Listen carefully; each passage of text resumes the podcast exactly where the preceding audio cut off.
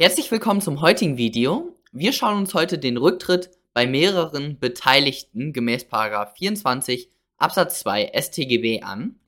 Und zunächst einmal komme ich auf die Grundgedanken von dem 24 Absatz 2.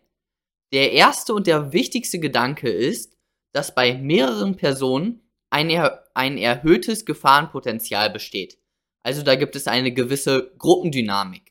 Und deswegen existiert eben der der Paragraph 24 Absatz 2. Man könnte ja denken, den Paragraph 24 Absatz 1 könnte man auf alle Fälle anwenden. Aber nein, der Gesetzgeber hat gesagt, für mehrere Personen, da brauchen wir eine spezielle Regelung, weil es ja da eben diese Gruppendynamiken gibt. Wichtig ist, dass bei dem Paragraph 24 Absatz 2, und das ist der Knackpunkt, da reicht ein bloßes Aufgeben nicht. Beim Paragraph 24 Absatz 2, da muss man immer aktiv werden. Und dazu lesen wir uns jetzt die Norm durch. Sind an der Tat mehrere beteiligt, so wird wegen Versuchs nicht bestraft, wer freiwillig die Vollendung verhindert. Verhindern, aktiv.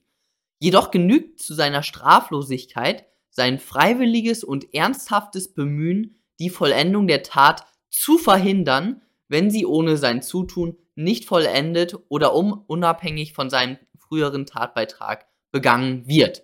Ihr seht, das Verb heißt hier verhindern. Beim Paragraph 24 Absatz 1 Satz 1 ist es das Aufgeben, also einfach nur passiv nichts machen, das reicht schon aus. Hier ist es das Verhindern. Das, man muss aktiv werden. Hier ein kleines Beispiel. Die fünf linksextremen Freunde A, B, C, D und E wollen den O abfangen und dann verprügeln. Sie treffen den O an, der die Lage sofort erkennt und wegrennt. Die, Ver die Verfolgung wird von den Freunden aufgenommen, jedoch hat C keine Lust, sich heute anzustrengen und kehrt um. In diesem Fall, mit, nur mit diesem Grundgedanken, wissen wir jetzt schon, der C wird hier nicht zurückgetreten äh, sein. Er wird immer noch strafbar wegen versuchter Körperverletzung sein eben weil er nur passiv äh, was getan hat. Er hat aufgegeben, das reicht aber nicht. Er musste eben aktiv werden. Und das hat er nicht getan. Also in dem Fall wäre jetzt der C nicht zurückgetreten. Noch ein wichtiger Punkt, und den müsst ihr auch immer bedenken, der Rücktritt ist der persönliche Strafaufhebungsgrund. Tatbestand, Rechtswidrigkeit, Schuld und dann Rücktritt als persönlicher Strafaufhebungsgrund. Und persönlicher Strafaufhebungsgrund das sagt schon aus, dass der Rücktritt für jeden Einzelnen geprüft werden muss und der Rücktritt einer Person führt natürlich nicht zur Straflosigkeit der anderen Person. Also wenn der C jetzt angenommen, der wäre wirksam zurückgetreten, dann sind A, B, D und E natürlich noch weiterhin strafbar wegen versuchter Körperverletzung. Genau. Das ist noch wichtig und auch noch wichtig ist, dass es beim Paragraph 24 Absatz 2, da gibt es keine Unterscheidung zwischen dem beendeten und dem unbeendeten Versuch. Äh, noch ein kurzer Hinweis, äh, was heißt mehrere Beteiligte? Da kann man im Paragraph 28 Absatz 2 ist es, glaube ich, da ist eben diese Beteiligung legal definiert, also alle Täter und Teilnehmer. Genau. Schauen wir uns das Schema für den, für den Rücktritt hier bei mehreren Beteiligten an.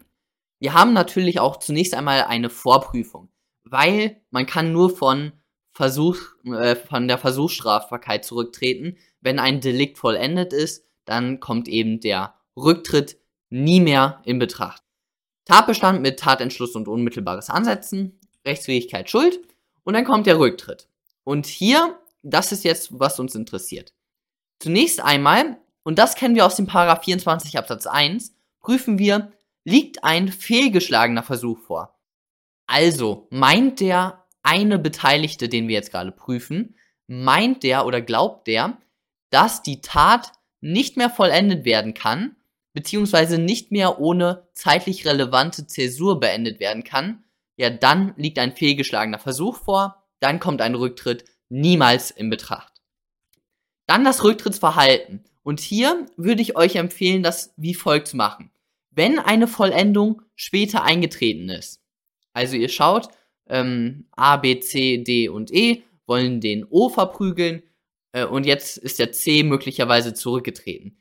Und jetzt haben A, B, D und E haben jetzt tatsächlich noch die Körperverletzung vollendet. Ja, dann ist immer der Paragraph 24 Absatz 2 Satz 2 Variante 2 einschlägig. Der ist dann immer einschlägig. Den müsst ihr dann immer prüfen. Oder nicht einschlägig im Sinne von verwirklicht, sondern ihr müsst den immer prüfen. Nur der kommt in Betracht.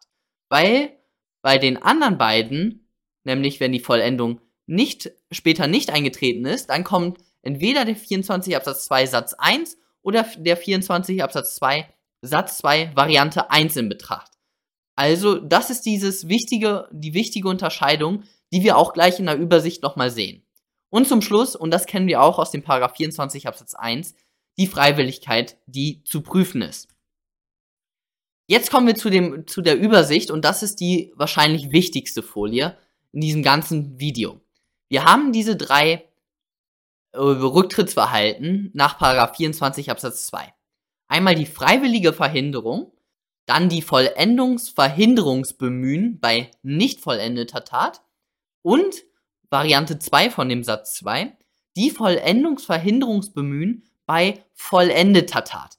Und jetzt hier, das ist ganz wichtig, ihr seht ganz links bei der freiwilligen Verhinderung, da ist keine Vollendung eingetreten und der Täter muss hier als Rücktrittshandlung eine Kausalkette in Gang setzen, die halt zur Nichtvollendung führt.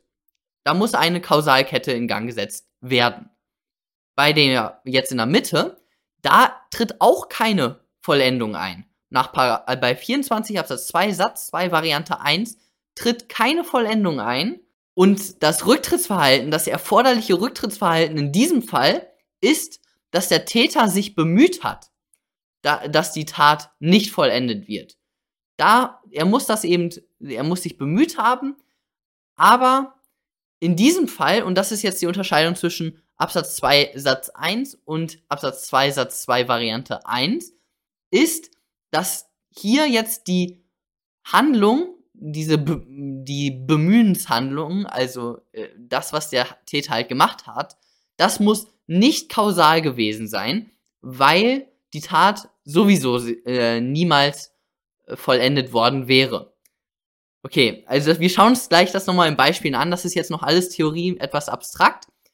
Wichtig aber jetzt hier für euch mitzunehmen ist, jetzt auf der rechten Seite, wenn die Tat später vollendet wurde, und ich betone das nochmal, dann ist der Paragraph 24 Absatz 2 Satz 2 Vari Variante 2 die einzige Vorschrift, die in Betracht kommt, die ihr prüfen müsst in der Klausur. Wenn die Tat später vollendet wurde, nur diese Norm. Und da muss der Täter als Rücktrittsverhalten ein ernsthaftes Bemühen um die Verhinderung der Vollendung an den Tag legen. Schauen wir uns Beispiele an. Einmal jetzt hier, Absatz 2 Satz 1, sind an der Tat mehrere beteiligt. So wird wegen Versuchs nicht bestraft, wer freiwillig die Vollendung verhindert. Wie wir wissen, muss der Zurücktretende jetzt hier aktiv werden. Deswegen muss er eine Kausalkette in Gang setzen, die die Tatvollendung verhindert. Diese Definition kennen wir auch schon aus dem Paragraph 24 Absatz 1, nämlich bei dem Fall, dass ein beendeter Versuch vorliegt. Da muss auch eine Kausalkette in Gang gesetzt werden, die die Tatvollendung verhindert. Genau aktiv eine Kausalkette in Gang setzen, das habe ich schon häufiger gesagt. Jetzt gibt es hier zwei wichtige Ausnahmen. Die erste Ausnahme ist, wenn es eine Zentralfigur gibt, also einen Anführer und alle Menschen hören auf den. Sagen wir, das war jetzt der C in unserem ersten Beispiel, also A, B, D und E sind einfach nur blinde Anhänger, die alles tun, was der C sagt. Und wenn jetzt der C aufhört und dies die Tatvollendung verhindert, genügt dies für, äh, für den Rücktritt, für die Rücktrittshandlung nach 24 Absatz 2 Satz 1. Also dann ist der C wirksam oder äh, ist der C zurückgetreten nach 24 Absatz 2 Satz 1, weil er ist die Zentralfigur, er ist der Anführer. Wenn er aufhört, dann wird die Tatvollendung verhindert. Das ist die eine wirklich sehr wichtige Ausnahme, die müsst ihr kennen. Ähm, es ist ein bisschen, also es ist unstreitig, dass, äh, dass dieser Fall existiert. Das ist ganz klar herrschende Meinung. Es gibt nur eine Ansicht, die sagt, ähm, wir machen eine Analogie zu Paragraph 24 Absatz 1 Satz 1 in diesen Fällen. Äh, und eine andere Ansicht liest das irgendwie in Paragraph 24 Absatz 2 rein. Ähm, aber das ist nicht so wichtig. Also, ihr müsst einfach wissen, wenn die Zentralfigur aufgibt und eigentlich nur was passiv macht, dann genügt dies trotzdem, weil er ist die Zentralfigur, er ist der Anführer, alle hören auf den und dann reicht das für den Rücktritt, wenn er eben die Zentralfigur ist. Und die zweite wichtige Ausnahme ist, wenn mehrere Mittäter einvernehmlich von der Tat Abstand nehmen und denken, dass ein unbeendeter Versuch vorliegt, genügt dies auch für die Verhinderung der Tatvollendung. Also sagen wir mit unserem ersten Beispiel, A und B sind die schnellsten, das sind so ähm, Distanzläufer, keine Ahnung, die, die würden den O äh, locker bekommen in zwei Minuten. Dann, und die sagen, äh, die sprechen sich miteinander ab irgendwie und sagen, nee, lass mal aufhören. Äh, wenn wir aufhören, dann die, der C, der D und der E, die werden den nicht bekommen. So. Und jetzt hören die beide auf. Die nehmen einvernehmlich von der Tat Abstand und geben also auf, wie es der Paragraph 24 Absatz 1 sagt, die machen eigentlich nichts aktiv, dann reicht das auch für die, äh, für die Verhinderung der Tatvollendung im Sinne des Paragraphen 24 Absatz 2 Satz 1. Also das sind zwei Ausnahmen, äh, insbesondere das mit der Zentralfigur solltet ihr mal gehört haben. Genau, kommen wir zu einem Beispiel. Die fünf links, linksextremen Freunde A, B, C, D und E wollen den O abfangen und dann verprügeln. Sie treffen den O an, der die Lage sofort erkennt und wegrennt. Die Verfolgung wird von den Freunden aufgenommen. Obwohl sie dem O immer näher kommen, sagt der Anführer A, dass sie sich doch besser in die Bar setzen könnten und die Verfolgung wird so dann von allen abgebrochen. Und hier ist natürlich jetzt der Fall, dass er Anführer ist. Das war dieser der erste, die, der erste Ausnahmefall. Wir schauen uns die Lösung an. Vorprüfung, bla bla bla. Und fehlgeschlagener Versuch liegt hier nicht vor, weil die Vollendung war noch möglich. Äh, zumindest nehmen wir es jetzt mal an. Man, natürlich hätte man den Sachverhalt ein bisschen mehr ausschmücken müssen äh, mit den Vorstellungen und den Gedanken von denen, aber okay, wir gehen jetzt mal davon aus, dass die alle meinten, dass die Tatvollendung noch möglich war. Dann kommt das Rücktrittsverhalten liegt hier eine Vollendung vor? Also wurde der O am Ende noch geschlagen, irgendwie körperlich misshandelt? Nein. Also fällt der 24 Absatz 2 Satz 2 Variante 2 raus. Wir kommen zu dem zweiten Fall. Okay, die Vollendung ist später nicht eingetreten. Und hier ist es jetzt der Paragraph 24 Absatz 2 Satz 1, der in Betracht kommt. Und hier hat der Täter, nämlich der Anführer, eine Kausalkette in Gang gesetzt, die kausal dafür war, dass die Tat später nicht mehr vollendet wurde. Weil er war der Anführer, alle hören auf den A, er hat diese Kausalkette in Gang gesetzt, dementsprechend hat er aufgegeben, wir nehmen mal an, das war freiwillig, es lagen keine heteronomen Gründe vor, sondern es, es entsprang aus dem Willen des Täters. Somit ist der A wirksam von der versuchten Körperverletzung gemäß 24 Absatz 2 Satz 1 zurückgetreten. Das wirksam, das kommt immer aus dem Zivilrecht, ich weiß nicht, wieso ich das mache. Ähm, Im Strafrecht muss man dieses wirksam. Ähm, also wahrscheinlich kann man das schreiben, aber sollte man vielleicht nicht. Okay, jedenfalls kommen wir dann zu dem nächsten Beispiel, nämlich dem Paragraphen 24 Absatz 2 Satz 2 Variante 1. Wir lesen einmal die Vorschrift. Ähm, jedoch genügt zu seiner Straflosigkeit sein freiwilliges und ernsthaftes Bemühen, die Vollendung der Tat zu verhindern. Schauen wir uns auch hier ein Beispiel zu an. A und B begehen gemeinschaftlich einen Überfall auf eine Bank. Dabei erleidet die C durch den Einsatz von Schusswa Schusswaffen von A und B billigend in Kauf genommen lebensgefährliche Verletzungen. Auf der Flucht hat A jedoch Gewissensbisse. Er eilt zurück, um bei C erste Hilfe zu leisten er alarmiert zu, zudem den Notruf. A weiß jedoch nicht, dass C bereits durch den couragierten Einsatz eines zufällig vorbeikommenden Passanten gerettet wurde. Auch wenn die Rettung jetzt hier der C ohne Zutun des A erfolgt, führen dessen ernsthafte Bemühungen zur Strafbefreiung nach 24 Absatz 2 Satz 2 Variante 1.